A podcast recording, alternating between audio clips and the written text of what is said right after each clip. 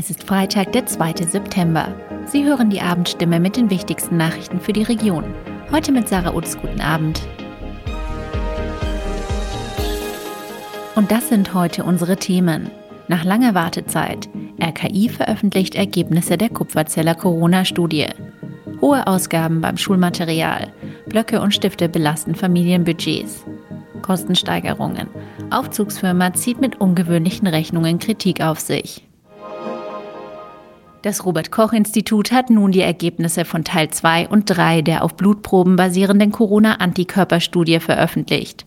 Die Ergebnisse liegen zunächst nur für alle vier Studienorte insgesamt vor. Kupferzell, Berlin-Mitte, Bad Feilenbach und Straubing. Eine spezifische Auswertung für Kupferzell soll folgen. Dabei sind folgende Ergebnisse besonders interessant. Unter Teilnehmern, die zweifach geimpft und bislang nicht infiziert waren, bildeten 98 Prozent die spezifischen Antikörper sowie 83 Prozent eine T-Zellreaktion gegen das Virus. Bei den infizierten und nicht geimpften Teilnehmenden wiesen nur 69 Prozent Antikörper und 71 Prozent die T-Zellreaktion auf. Der Impfstoff von Moderna erzeugte einen etwas höheren Antikörperspiegel als andere Impfstoffe, auch als die Impfung mit zwei verschiedenen Vakzinen.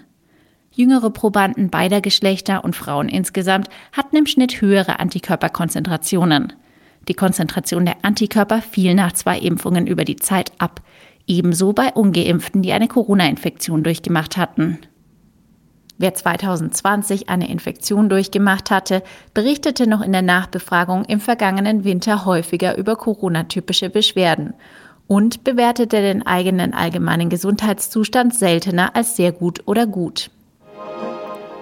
Das neue Schuljahr bedeutet seit jeher für Eltern eines. Hohe Ausgaben, um den Vorgaben von Lehrern gerecht zu werden, was Hefte, Umschläge und Stifte angeht.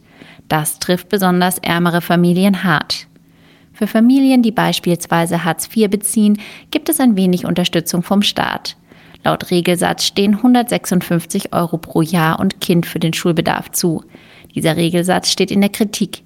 Gerade bei Eltern von Erstklässlern, die Schulranzen, Sporttasche und Sportsachen benötigen, reiche er nicht.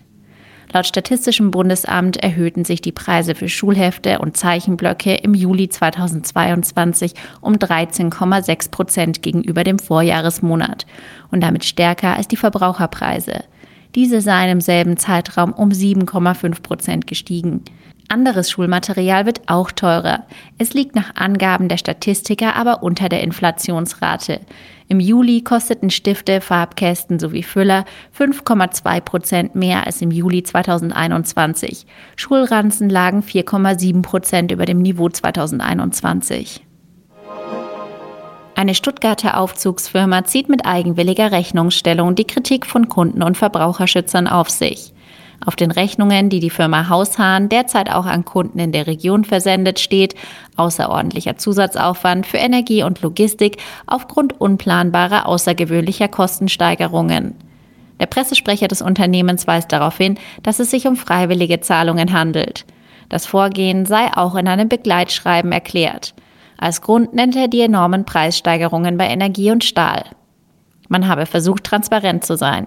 Statt bestehende Verträge zu kündigen und Preissteigerungen einfach an die Kunden weiterzugeben, habe das Unternehmen zu dieser einmaligen freiwilligen Zahlung aufgefordert. Die Reaktionen der Kunden seien unterschiedlich. Während die einen Verständnis für das Vorgehen äußern, gab es nach Angaben des Unternehmens auch Kunden, die verärgert waren. Zu Recht, wenn man die Einschätzung der Verbraucherschutzzentrale Baden-Württemberg heranzieht. Ein Sprecher bezeichnete das Schreiben als mehr als grenzwertig. Das Begleitschreiben sei unsauber gemacht und verschleiernd. Dass es sich um eine freiwillige Zahlung handelt, gehe aus dem Schreiben nicht hervor. Er rät Haushaltskunden, die Rechnung nicht zu bezahlen. Soweit die wichtigsten Nachrichten am Abend. Mehr und ausführliche Informationen für die Region finden Sie in unseren Zeitungen oder auf der Homepage der Heilbronner Stimme. Das war die Abendstimme mit den wichtigsten Nachrichten um sechs für die Region Heilbronn und Hohenlohe. Immer von Montag bis Freitag um 18 Uhr auf stimme.de und überall, wo es Podcasts gibt. Sie haben Fragen, Kritik oder Anmerkungen zur Abendstimme? Dann schicken Sie einfach eine E-Mail an podcast.stimme.de. Sie sind Frühaufsteher, gerne draußen an der frischen Luft und wollen sich etwas dazu verdienen? Dann werden Sie Zusteller für die Heilbronner Stimme, Hohenloher Zeitung, Kraichgau Stimme, das Echo und viele weitere Produkte aus der Region. Die Arbeitszeit ist flexibel, ob Minijob, Teilzeit, Vollzeit oder Jobsharing. Auch für Ihr Lebensmodell ist das Passende dabei. Bewerben Sie sich jetzt unter www.frischdabei.de. Auch ab 13 gibt es schon passende Jobs.